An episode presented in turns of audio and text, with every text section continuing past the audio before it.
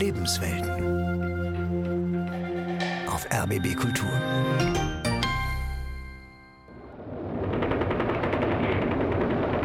Es herrscht Krieg in Europa.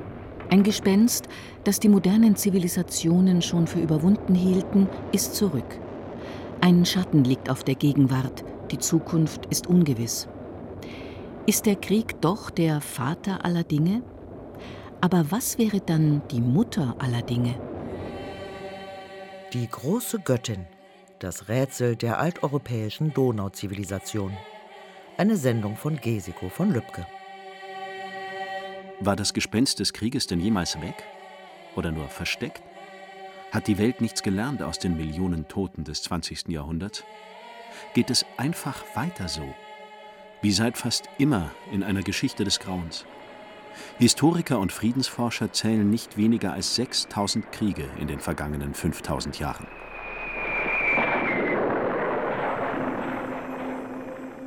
Doch was war davor? Vor sieben, vor acht, vor neuntausend Jahren? In der angeblich so grauen Vorzeit?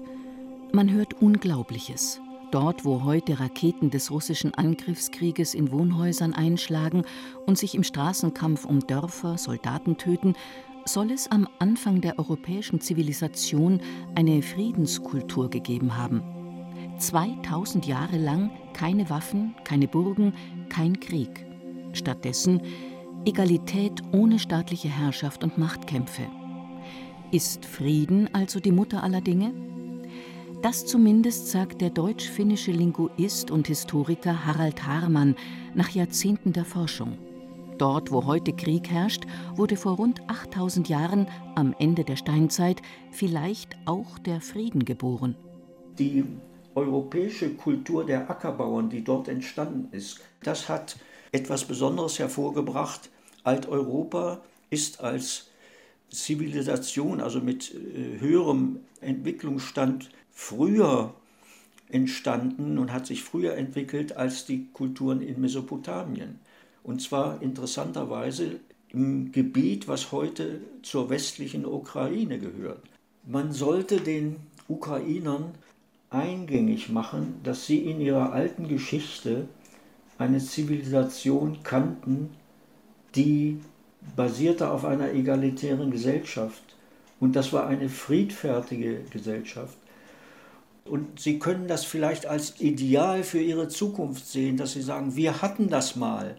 Das ist sozusagen eine Inspirationsquelle für die heutigen Ukrainer, die so viel leiden müssen.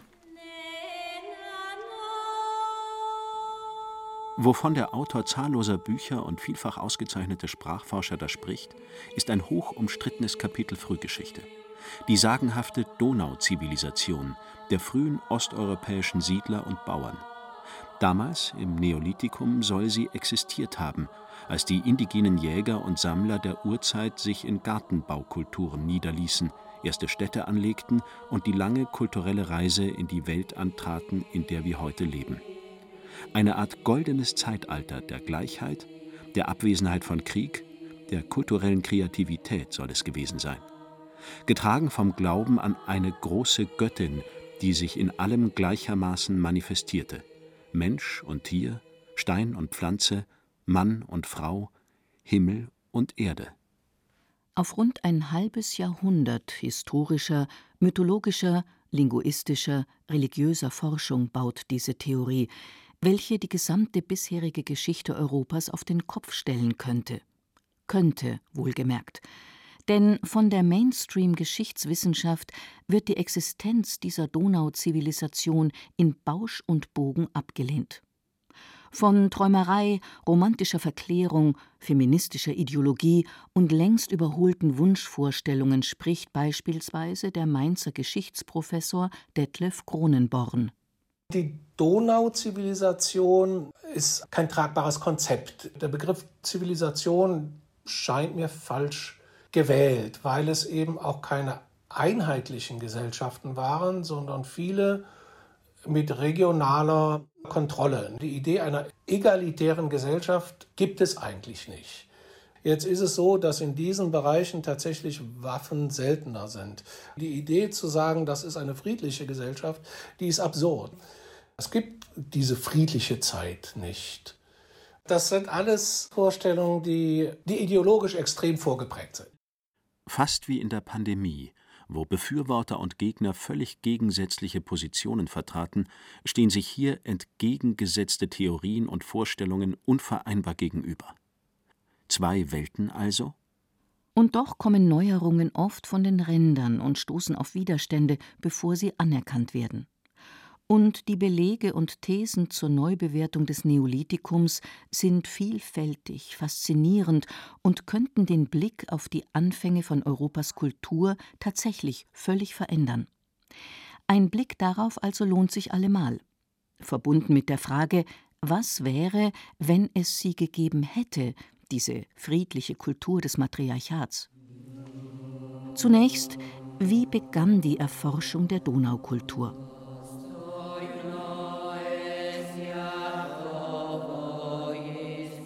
Es war die 1921 im litauischen Vilnius geborene Maria Gimbutas, die im Laufe ihres Lebens als Archäologin und interdisziplinäre Kulturforscherin zahlreiche große Grabungen in Osteuropa geleitet und Tausende von Objekten entdeckt hatte.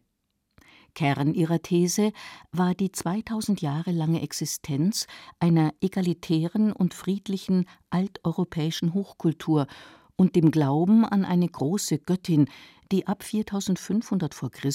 von kriegerischen indogermanischen Reitervölkern nach und nach überformt wurde.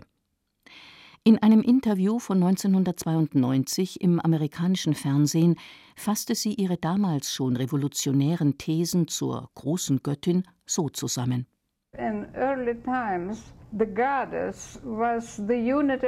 in ganz frühen Zeiten war diese Göttin eins mit der Natur. Ihre Kraft wurde in Steinen ebenso gesehen wie im Wasser, in Bäumen oder Blumen, in Vögeln, Tieren oder menschlichen Wesen. Ihre Wurzeln gehen in die frühe Steinzeit des Paläolithikums und wahrscheinlich noch viel weiter zurück, wo es viele Spuren gibt. In Alteuropa existierte sie als Grundlage der Kultur weiter, bis ungefähr 3000 vor Christus patriarchale Strukturen dominierten. Also gab es diese Göttin im Mittelmeerraum wohl zwischen 30.000 und 3000 vor Christus. Die soziale Struktur Alteuropas beschreibe ich als matrilinear und egalitär, regiert von Priesterinnen und einem Frauenrat, der von Männern assistiert wurde. Ich glaube, wir müssen die Geschichte neu erzählen und Elemente mit hineinnehmen, die nicht berücksichtigt wurden. Besonders die Erde, den Körper, das Weibliche und das Unbewusste. Solche Thesen waren fast schon Teufelskram für die bisherige Geschichtsforschung zur Steinzeit. Natürlich ist klar, dass auch die Geschichte von Adams Rippe in der Schöpfungsgeschichte im ersten Buch Mose ein Mythos ist. Aber das Patriarchat erscheint doch so hineingewoben in die Zeugnisse der Geschichte, dass man es sich offenbar anders nicht vorstellen kann. Und es war Wasser auf die Mühlen einer jungen Frauen- und Friedensbewegung, die sich dem Patriarchat entgegenstellten und nicht nur nach einer ganz anderen Version von Geschichte, sondern auch der Vision einer anderen Welt suchten. Für die Psychotherapeutin Rosemarie Kirschmann aus Stuttgart sind Gimbutas Thesen bis heute Inspiration für ihre Arbeit und ihr feministisches und politisches Engagement. Es ist ein Bild einer absolut friedlichen Zivilisation, von zivilisatorischen Höchstleistungen, das völlig im Widerspruch steht zu dem, was wir im Westen immer denken, was Voraussetzung für Zivilisation wäre, nämlich ein starker Staat zum Beispiel, starke Institutionen und so weiter. Und das war alles eben nicht in der Donau-Zivilisation, sondern es war eine relativ ja, autarke und relativ auch egalitäre Gesellschaften mit vielen Mini-Zentren, die alle untereinander aber nicht hierarchisch verbunden waren. Es gab keine Staatsgewalt, sondern es gab autarke, autonome Gemeinschaften, insofern als dass alle Menschen äh, die gleichen Rechte hatten. Und diese andere Welt, das ist einfach ein Bild, eine Vision, die eine ganz große Kraft hat und die durch sie, durch ihre Arbeit ein Stück weit bewiesen wurde. Guter Grund für eine Idealisierung wäre also durchaus vorhanden. Doch was ist wirklich bekannt aus dieser lang zurückliegenden Zeit? Maria Gimbutas und ihre Nachfolgerinnen und Nachfolger fanden in der südwestlichen Ukraine, in Rumänien, Moldawien, Bulgarien, im ehemaligen Jugoslawien, aber auch im Nordwesten Griechenlands, westlich bis ins heutige Österreich und Niederbayern und in Italien zahllose Spuren ähnlicher Regionalkulturen, die teilweise Siedlungen und Städte mit bis zu 15.000 Bewohnern schufen, Handel quer durch Europa führten, sich nicht mit Wällen und Palisaden schützten, offenbar über 20 Jahrhunderte weder angegriffen noch gebrandschatzt wurden. Und sie fanden keine Waffen. Dafür aber Spuren von Erfindungen, die bislang viel später und woanders verortet worden waren, so der Historiker und Linguist Harald Harmann. Diese Zivilisation Alteuropas hat auch Errungenschaften zu bieten mit Erfindungen, die älter sind als Vergleichbares in Mesopotamien. Zum Beispiel der Flug für die Feldbestellung ist erstmals in Europa verwendet worden. In Alteuropa hat man schon im 6. Jahrtausend vor unserer Zeitrechnung zweistöckige Häuser gebaut. Die älteste Schrift stammt aus Alteuropa aus dem Ende des 6. Jahrtausends und das ist bereits das Entwicklungsstadium einer entwickelten Zivilisation. Das beginnt ungefähr um 6000 vor unserer Zeitrechnung. Und dann geht die Entwicklung bis ungefähr 3000 vor unserer Zeitrechnung. Das heißt, die alteuropäische Zivilisation hatte einen Bestand von ungefähr 3000 Jahren. Und die Thesen zur sozialen Egalität? die Erinnerungen wecken an die Visionen eines libertären, goldenen Zeitalters? Sie wurden abgeleitet aus dem Mangel an Palästen sowie einer gleichen Verteilung materieller Güter von großer Schönheit und Ästhetik in den diversen Fundstätten und aus einer Begräbniskultur, die keine Unterschiede kennt, keine Fürstengräber aus dieser Zeit und, das war die größte Überraschung, keine Unterschiede zwischen den Geschlechtern, wie Maria Gimbutas Zeit ihres Lebens immer wieder betonte. Es gab auch eine Gleichheit der Geschlechter, die man an den Begräbnissitten ablesen kann. Es wurden keine Individuen glorifiziert. Alle Männer und Frauen waren gleich wichtig. Es gab auch im Tod keine Hierarchien. Die Menschen waren schlicht gleich. Im Patriarchat besteht die Dominanz der Männer. Hier aber gab es keine Unterdrückung der Männer durch die Frauen. Männer waren in dieser Gesellschaft auch sehr wichtig. Gimbutas lehnte deshalb den Begriff Matriarchat für die Donaukultur ab, betonte aber die besondere Rolle der Frauen in Kunst, Kultur und Religion. Das war dann wohl die größte Herausforderung für eine Geschichtswissenschaft, die bis ins 20. Jahrhundert von Männern dominiert wurde. Wo es keine Herrschaft gab, konnte sich das bedrohte starke Geschlecht nur die Umkehrung, eine gefürchtete Frauschaft vorstellen. So entstand die offenbar ganz verkehrte Definition des Matriarchats als bloße Umkehrung des männerdominanten Patriarchats. So eine Gesellschaftsstruktur aber, wo Frauen herrschten, konnte die moderne Matriarchatsforschung nirgendwo auf der Welt entdecken. Heide Göttner-Abendroth, die über 80-jährige Begründerin dieser Forschung, definiert das Matriarchat deshalb auch völlig neu. Das Interessante an matriarchalen Gesellschaften ist, dass sie Gesellschaften sind, die völlig ohne Herrschaft auskommen. Sie haben sehr intelligente soziale Spielregeln, beispielsweise eine Egalität der Geschlechter, die gleichzeitig die natürlichen Unterschiede respektiert. Oder im politischen, sämtliche politischen Entscheidungen beruhen auf Konsensbildung oder solche spirituellen Prinzipien wie die Heiligung alles Lebens. Das sind Gesellschaften, die nicht dazu neigen, die Mitgeschöpfe auszubeuten abzuschlachten oder überhaupt die Biosphäre auszuplündern, sondern die Biosphäre als etwas Göttliches betrachten, die Menschen inklusive, und sie darum heiligen und das nur nehmen, was sie brauchen und dafür auch zurückgeben. Im Rückschluss auf diese zeitgenössischen Forschungsergebnisse wird angenommen, dass es auch in den frühen Gesellschaften so war, wie in der Donauzivilisation. Grundlage von 2000 Jahren Frieden war demnach der Frieden zwischen den Geschlechtern. Eine Gesellschaft in Balance, die auf der spirituellen Verehrung des weiblichen Schöpfungsprinzips beruhte Als archäologische Belege dafür dienten die vielen tausend Funde weiblicher Figurinen im gesamten Kulturraum der angenommenen Donauzivilisation, Objekte aus Stein, Elfenbein, Ton, Knochen, von großer ästhetischer Ausdruckskraft, in stolzer, würdevoller Haltung, sitzend, tanzend, stehend, gebärend, meditierend, segnend, sich in Kreisen beratend.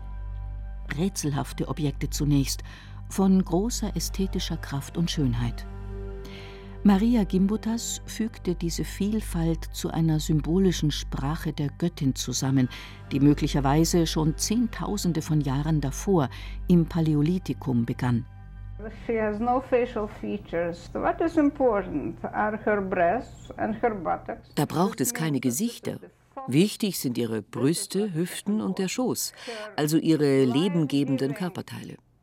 Schon im Paläolithikum glaubte man wahrscheinlich, dass der Körper der Göttin das irdische Leben selbst hervorbringt. Das glaubte man 20.000 Jahre lang und es wurde immer wieder in Figurinen reproduziert. Später kommen Muster hinzu, Tiergesichter, da wird die Göttin selbst zum Tempel. Sie zeigt sich auch als Frosch, als Igel, als Eidechse, als Rind. Sie umfasst die gesamte Natur und verbindet das figürlich mit den Fortpflanzungsorganen ihres eigenen Körpers. Sie ist die schöpferische rhythmische Natur, die Erde, und ihre Kraft ist überall, in Pflanzen, Steinen, Hügeln, Gräsern, Blumen. Zum Beginn des Ackerbaus kommen Tempel dazu, weitere Symbole, Gesichter, dekorierte Töpferwaren, verzierte Gräber. Aus all dem lässt sich eine ganze Religion rekonstruieren. Es wird wohl keine Religion gewesen sein, wie wir sie heute verstehen. Keine Göttin auf einem Himmelsthron, auch keine Urvenus eher die Verehrung eines schöpferischen Prinzips, einer Lebenskraft in allem, eines ewigen Kreislaufes von Leben, Tod und Geburt.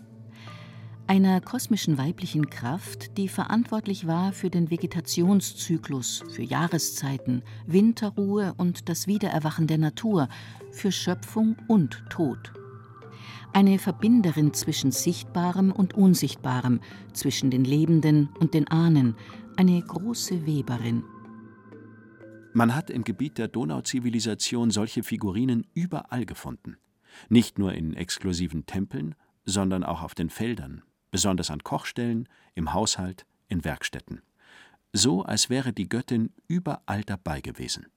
Schon Maria Gimbutas ging dabei davon aus, dass die heute schwer rekonstruierbaren Kulte von Priesterinnen praktiziert wurden, die in den Gemeinschaften und Städten des Neolithikums keine hierarchische Macht, aber eine besondere Autorität besaßen. Dass sich diese Kultur aus den früheren Jäger- und Sammlertraditionen entwickelt hatte, gab es vielleicht einfach einen Rollenwechsel, vermutet Harald Harmann. Die Rolle der Schamanin in den früheren Kulturen, also in den älteren Voralteuropa, die hat sich fortgesetzt, denn die Jäger haben ja ihre Kulturtraditionen weitergeführt und die Kulte wurden nur etwas komplexer und aus der Schamanin ist dann die Priesterin geworden. Der Linguist ist sogar davon überzeugt, dass sich diese Priesterinnenkultur dann im klassischen griechischen Altertum fortsetzte, wo erstaunlich viele Göttinnen vorgriechischen Namens das eigentlich männlich dominierte Pantheon besiedelten. Für Harald Harmann alles Töchter der großen Göttin, die tausend Jahre davor die religiösen und kulturellen Fundamente legte und auch schon Orte wie Delphi und Olympia prägte eine durchaus faszinierende neue Perspektive auf Europas spirituelle Wurzeln und geistige Vergangenheit. Und doch umstritten und ideologisch belastet. Darf vielleicht nicht sein, was nicht sein soll? Selbst der Archäologe Konrad von der Uni Tübingen, dessen Team auf der Schwäbischen Alb mit der 34.000 Jahre alten Venus vom Hohlefels die älteste Figurine ausgegraben hat, weist Interpretationen einer Göttin weit von sich. Die Kraft und ja, extreme weibliche Eigenschaften, die dieses Stück äh, mit sich bringt, ist schon so etwas wie eine Urform der Weiblichkeit und alles, was damit verknüpft ist. Fruchtbarkeit, Fortpflanzung, Sex und vieles mehr kann man von diesem Stück ableiten. Aber ich würde niemals von einer matriarchalischen Lebensform grundsätzlich reden, nur weil man eine Frauenfigurine gefunden hat. Dabei sprechen selbst die Vertreterinnen der Thesen einer neolithischen großen Göttin nicht von einer frauendominierten matriarchalen Vergangenheit. Das Einzige, worin sich die Frühgeschichtlerinnen und Frühgeschichtler beider Lager weitgehend einig sind, ist das Ende jener legendären Epoche, die 4300 Jahre vor unserer Zeitrechnung sichtbar wurde, als in der bulgarischen Stadt Varna erstmals ein männlicher Herrscher mit Pomp, Gold und Waffen beigesetzt wurde. Zeichen für Hierarchie, Waffengewalt und männliche Dominanz. Beide Lager sprechen von einer Invasion berittener indogermanischer Krieger, die sich über viele Generationen hinzog. Heide Göttner Abendroth, die seit Jahrzehnten versucht, den Matriarchatsbegriff vom Klischee der Weiberherrschaft zu befreien, beschreibt das Ende der egalitären Frühkultur vor ca. 4500 Jahren mit einer Phase der Klimaerwärmung. Das ist eine geschichtliche Skizze, die sich über ein oder zwei Jahrtausende hinzieht. Das Land trocknet aus flächendeckend ein halber Kontinent. Und die ziehen dann auf gut Glück irgendwo hin. Das ist wie ein Siedepunkt in der Geschichte, wo was in was anderes umschlägt. Und dieser Siedepunkt hat mit sich gebracht, dass diese verzweifelten Gruppen kein anderes Mittel mehr hatten, als sich das, was sie zum Leben brauchten, mit Gewalt zu nehmen. Das ist der Keim des Patriarchats. So haben wir uns das vorzustellen. Was darauf folgte, war das, was manche dominatorische Kulturen nennen. Hierarchische Gesellschaften, männliche Erbfolge, viele Kriege, Sklaverei, von Patriarchen geführte Stadtstaaten und später schließlich das Bild eines monotheistischen strengen Gottes am Himmelsthron. Wie auf Erden so im Himmel. Aus der kosmischen immanenten Göttin war der externe himmlische Gott geworden. Der englische Historiker Stephen Taylor von der Universität Manchester nennt diese geschichtliche Entwicklung einen kulturellen Rückschritt Ungefähr 4000 vor Christus und in den folgenden Jahrhunderten kam es zu einem kulturellen Bruch. Die Gesellschaften wurden immer hierarchischer und kriegerische Gewalt prägte den Alltag. Zwar stellten sich technologische und organisatorische Neuerungen ein, doch in puncto Lebensqualität war es eindeutig ein Rückschritt. terms of um, well-being, human well-being, it was actually a degeneration. Zweifelfrei nachzuweisen sein wird die Existenz eines solchen egalitären Friedensreichs im Neolithikum wohl nie. Aber die Auseinandersetzung mit dieser Hypothese bringt kulturelle und theologische Fundamente ins Wanken und biegt Scheuklappen auf. Ist Fortschritt ein linearer Prozess, bei dem es wirklich immer besser wird? Ist der Rauswurf aus dem Paradies die einzige Option für Vergangenheit, Gegenwart und Zukunft? Ist das Welt- und Geschichtsbild, was wir haben, alternativlos? 50 Jahre internationaler und interdisziplinärer Forschung an dem Mythos der Donaukultur haben schon ein paar Antworten zu bieten. Vielleicht müssen wir nicht nach Ägypten und den fruchtbaren Halbmond blicken, um die Anfänge der Hochkultur zu finden.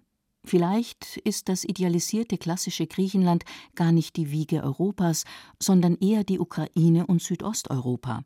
Vielleicht liegt an der Wurzel von Gleichheit, Freiheit und Gewaltlosigkeit tatsächlich die Abwesenheit von Krieg zwischen den Geschlechtern.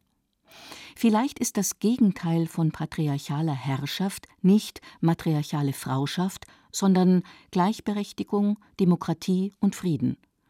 Und vielleicht, so spekuliert die Psychotherapeutin und Forscherin an Göttinnenkulturen Rosemarie Kirschmann, liegt in diesem Ausflug in die gar nicht mehr so graue Vergangenheit auch die gute Nachricht, dass eine andere Welt schlicht möglich ist, weil sie schon mal da war. Wir Menschen brauchen auch Idealvorstellungen oder visionäre Vorstellungen, an denen wir uns orientieren können. Das geht überhaupt nicht darum, das jetzt irgendwie in unsere Zeit zu holen, das ist eine Vision von dem, dass anders Menschsein möglich ist. Und zwar ein Menschsein, das eben nicht auf Blut gegründet ist und auf Macht und auf Ausbeutung. Die Grundprinzipien der Donauzivilisation sind ja Menschheitsprinzipien. Da geht es um universelle Prinzipien, die unser Verhältnis zur Natur betreffen. Das eben nicht Ausblüten ist, sondern äh, Zusammenarbeit, unser Verhältnis den Schwachen gegenüber, unser Verhältnis zwischen den Geschlechtern, unser Verhältnis zu Herrschaft, Macht und unser Verhältnis zu Transzendenz. Also in diesen großen Bereichen, da gibt es universelle Prinzipien, die funktionieren auf der ganzen Welt gleich. Und mit denen können wir uns heute eben auch wieder anfreunden und sie praktizieren. Und dann können wir einfach loslegen und versuchen, eine andere Welt ist möglich, auch hier in unserem Alltag.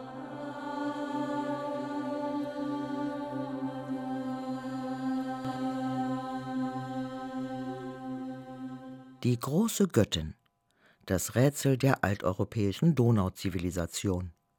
Sie hörten eine Sendung von Gesiko von Lübcke. Es sprachen Ruth Geiersberger, Thomas Birnstiel und Marleen Reichert. Ton Daniela Röder. Redaktion Friederike Wede und Matthias Morgenroth. Regie Sabine Kienhöfer. Eine Produktion des Bayerischen Rundfunks.